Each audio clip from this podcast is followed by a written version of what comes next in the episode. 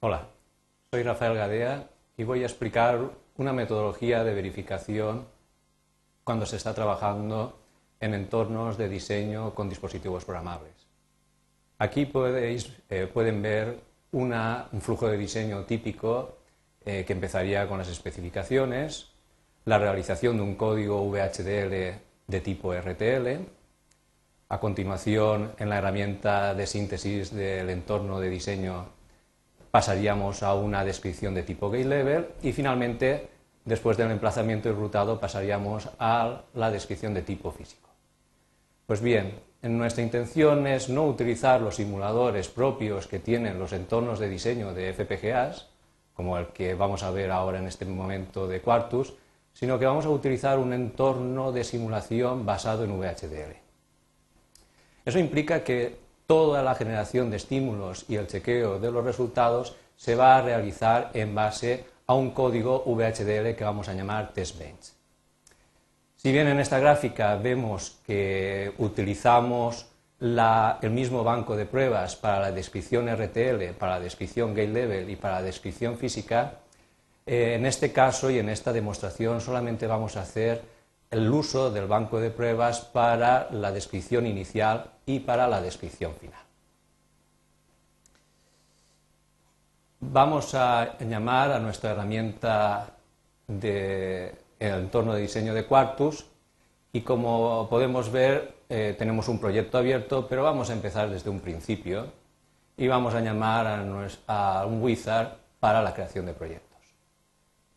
Porque es interesante en este tipo de prácticas o en este tipo de tareas eh, el ver cómo configurar las diferentes subherramientas que son llamadas desde Quartus. En principio vamos a crear o vamos a utilizar un determinado subdirectorio que vamos a llamar y que aquí tenemos, tarea 1 bits,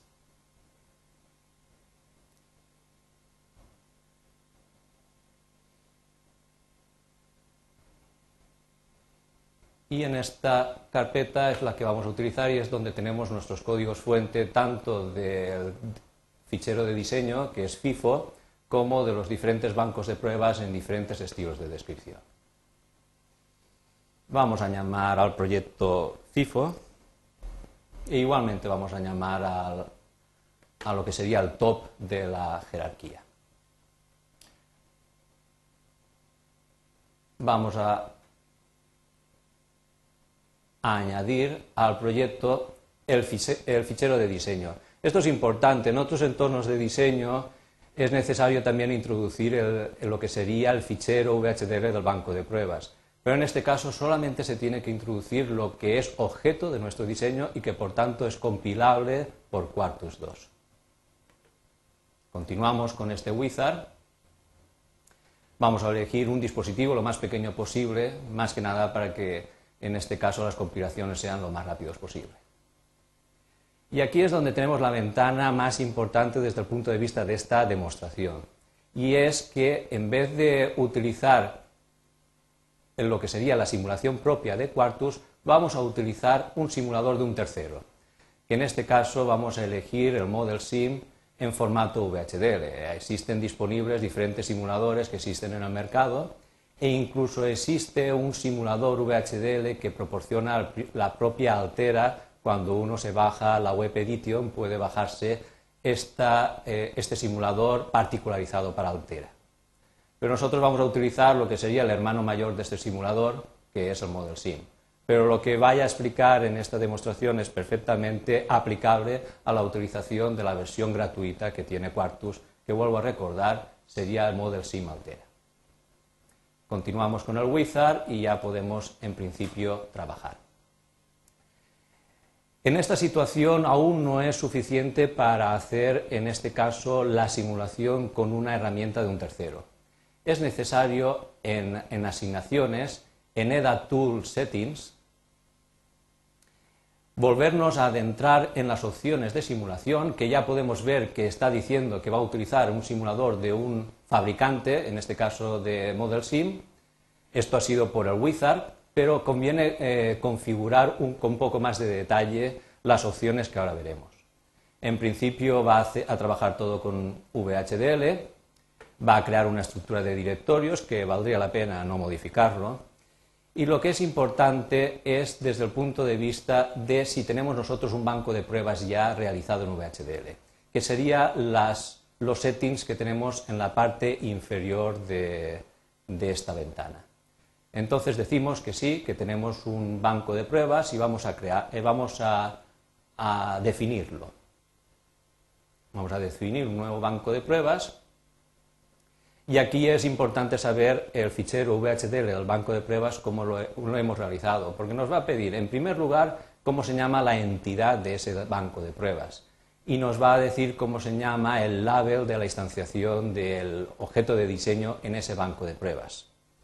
Si nos vamos a ver el banco de pruebas para saber rellenar estos dos ítems, vamos a abrir un editor y podemos darnos cuenta, este sería el banco de pruebas, veríamos en primer lugar que la entidad se llama banco, que sería el primer campo del wizard que tendríamos que rellenar, y lo segundo que nos solicita es exactamente cómo se llama la instanciación de nuestro objeto de diseño. En este caso se llama UUT.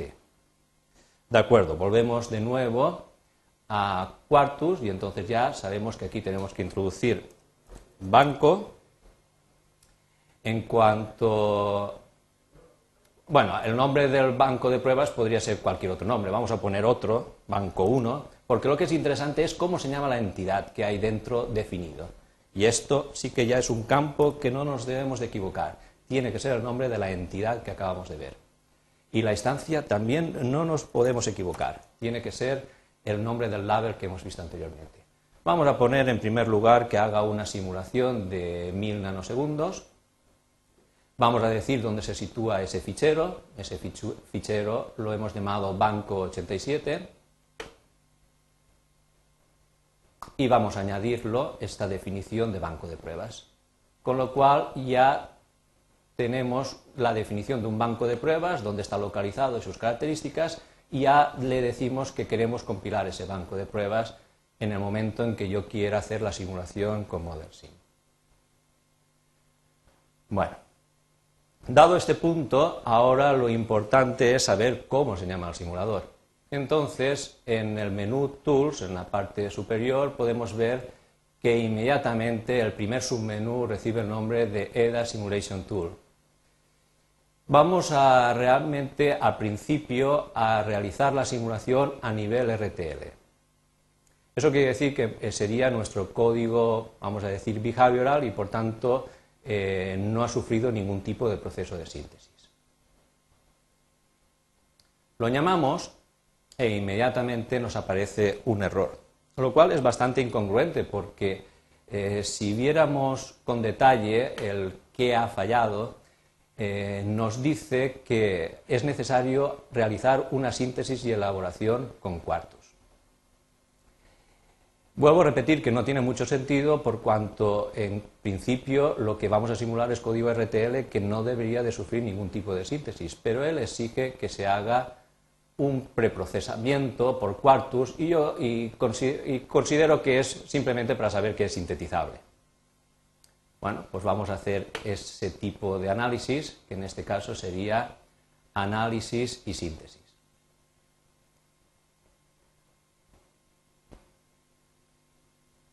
Como hemos visto, aquí tenemos la ventana de procesamiento de Quartux y va a realizar el análisis y síntesis de nuestro código de la FIFO. Suele tardar eh, un poco dependiendo del tamaño del dispositivo y también del acceso a las licencias. En este caso, como la licencia es flotante, pues tiene que acudir a ver dónde está el manejador de licencias. Bueno, vamos a intentar de nuevo realizar la simulación RTL. Hemos hecho la síntesis, que era lo que nos exigía, y volvemos a llamar a la simulación. Y ahora vemos cómo sí que ha pasado eh, la barrera y ya permite que funcione el simulador. El simulador ha sido llamado y eh, Quartus genera una serie de scripts propios que lo primero que hacen, y se puede contemplar, aunque la velocidad con la que está haciendo la compilación no nos lo permite, lo primero que está haciendo es la compilación de las librerías. Es un poco, eh, trabaja un poco a lo bestia, es decir, que compila todas las librerías independientemente de qué tecnología es. Es decir, él no sabe aún eh, si vas a trabajar con Ciclón, con Stratis, con Max, y él compila todas las librerías disponibles. Después de compilar todas las librerías disponibles, lo que va a compilar es eh, la FIFO RTL e inmediatamente después el banco de pruebas, con lo cual ya tiene todo el entorno preparado para eh, trabajar. Aquí tenemos, también genera una forma de onda automática y esta forma de onda automática también eh, la ha configurado el propio Quartus con su script y ha realizado lo que antes le habíamos indicado que fuera un avance de la simulación de mil nanosegundos. Vamos a avanzar un poco más en la simulación. Vamos a poner que avance 8000 nanosegundos. Vamos a cambiar la base para que sean nanosegundos. Vamos a darle al run y podemos ver ahora, si ponemos esto en pantalla, el funcionamiento de la FIFO. Una vez que lo tenemos simulado, evidentemente nosotros comprobaríamos aquí con detalle y con detenimiento si nuestro objeto de diseño, que en este caso es una FIFO, pues si funciona bien, si realmente se están adquiriendo y leyendo los datos de forma adecuada, si los flags de ENCI, eh, lleno, eh, casi lleno o casi vacío funcionan correctamente. Esto no es el objeto de esta presentación o esta demostración. Lo que sí que me interesa o es interesante ahora es que cuando yo tengo un banco eh, realizado, perdón, una simulación realizada con ModelSim, eh, se puede guardar la base de datos y lo vamos a hacer. Lo vamos a hacer porque después vamos a hacer una simulación comparada. Entonces, aquí en este caso vamos a salvarlo y vamos a ponerle un nombre que nos recuerde que es una simulación, en este caso presíntesis. Vamos a denominarla simple y llanamente pre. Ya está guardada, podemos cerrar esta ventana y podemos cerrar el simulador. En el momento que cerremos el simulador, volverá Quartus a cobrar, en este caso, eh, se adueñará de nuevo del sistema y continuará con el proceso de compilación ha dicho que la simulación ha sido correcta, pero lo que está diciendo es que la llamada al simulador y la compilación y los diferentes scripts han funcionado bien. Eso no quiere decir nada con respecto al diseño. El diseño puede ser una perfecta patata. Ahora lo que vamos a hacer es la simulación a nivel gay level. Aquí lo llama simulación a nivel gay level, pero en realidad no es una simulación a nivel gay level, sino es ya después del emplazamiento y rutado. Con esto quiero decir que si yo ahora intentara ejecutar esta eh, lengüeta de este submenú, me volvería a dar error y me exigiría que hubiera hecho la compilación completa. Vamos a hacer la compilación completa, que además es un proceso un poco más lento, y e, porque va a ser absolutamente necesario para hacer esta nueva resimulación. Va a ser una resimulación en la cual ya eh, Quartus habrá hecho eh, lo que sería la síntesis, emplazamiento y rutado y va a sacar un fichero de retardos en formato SDF con, eh, con los retardos prácticamente lo más exactos posibles de cómo se comportaría el diseño eh, en dicho dispositivo programable funcionando. Aunque hemos elegido un dispositivo de los más pequeños, al trabajar con una familia ya bastante desarrollada, que en este caso es la Ciclón 2, pues tenemos que esperar un poquito, pero tampoco ha sido demasiado. Ahora sí que estamos en disposición de realizar la simulación, en este caso, a un nivel más, eh, más bajo, que sería nivel gate level. De nuevo va a utilizar unos scripts Quartus para llamar a la herramienta ModelSim y para hacer unas compilaciones. De manera eh, un tanto estúpida vuelve a compilar las librerías, todo hay que decirlo, y después de compilar las librerías se encargará de realizar la compilación del banco de pruebas, por supuesto, pero lo que es más importante, ahora no va a compilar lo que sería la FIFO RTL que nosotros hemos descrito, sino la FIFO VHO que ha generado Quartus después de realizar el emplazamiento y el rutado. Es más, al final eh, podemos observar cómo asocia el fichero de retardos que ha creado Quartus y lo ha insertado correctamente dentro del entorno de simulación VHDL. Con lo cual podríamos, en este caso, ver Vamos a hacer esto un poco mejor. Podríamos ver en el waveform la simulación de la misma FIFO, pero ya implementada. Vamos de nuevo a hacer correr el mismo tiempo, pero antes de ello eh, vamos a hacer que avance en este caso 8000 nanosegundos, igual como habíamos hecho a nivel RTL. Hacemos un fit a la ventana, si me deja.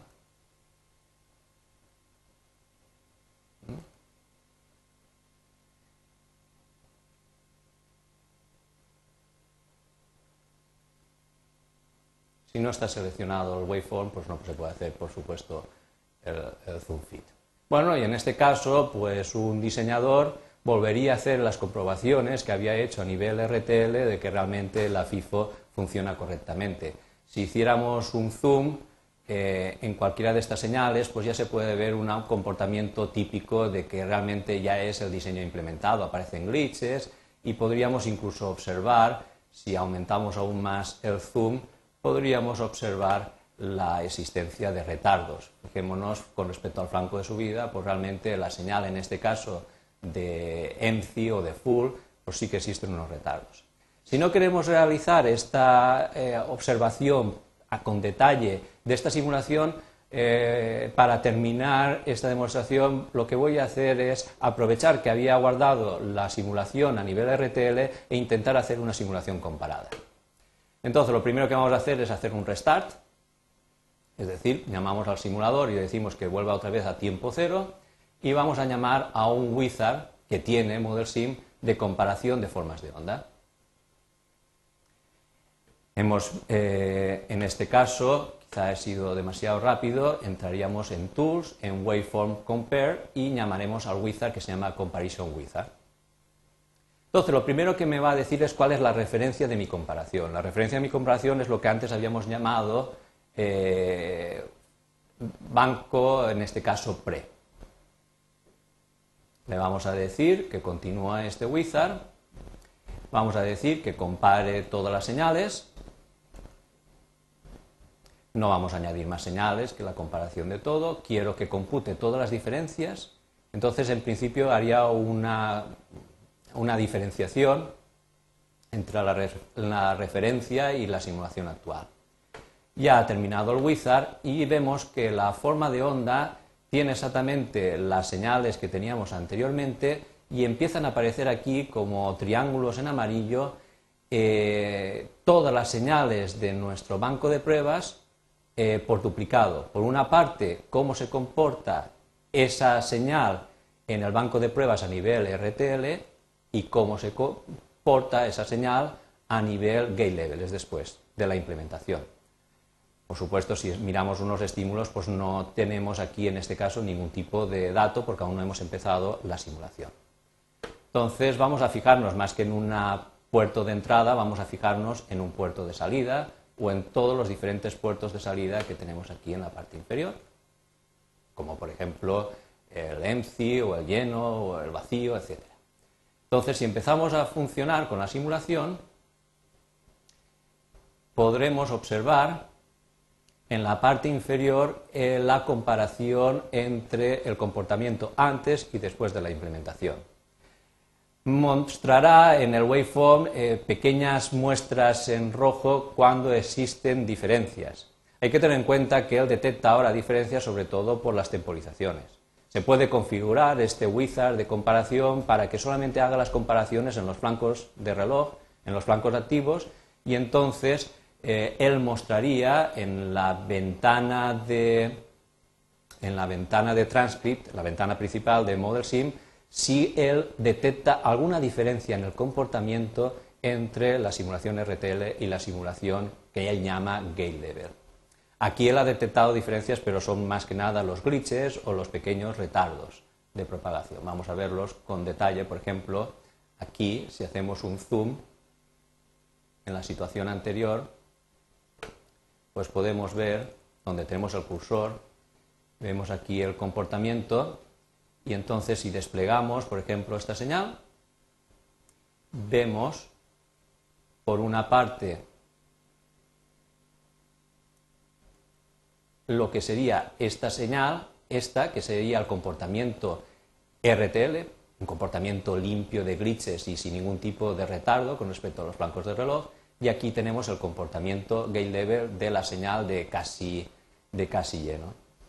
Pero uno ya pues, se hace una idea de que el comportamiento de la FIFO, tanto antes como después de la implementación, es prácticamente la misma.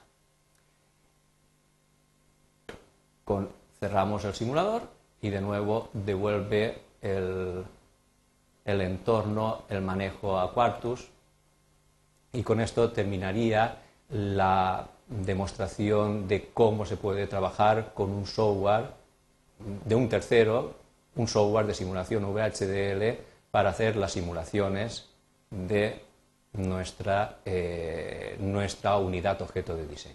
Y con eso he terminado.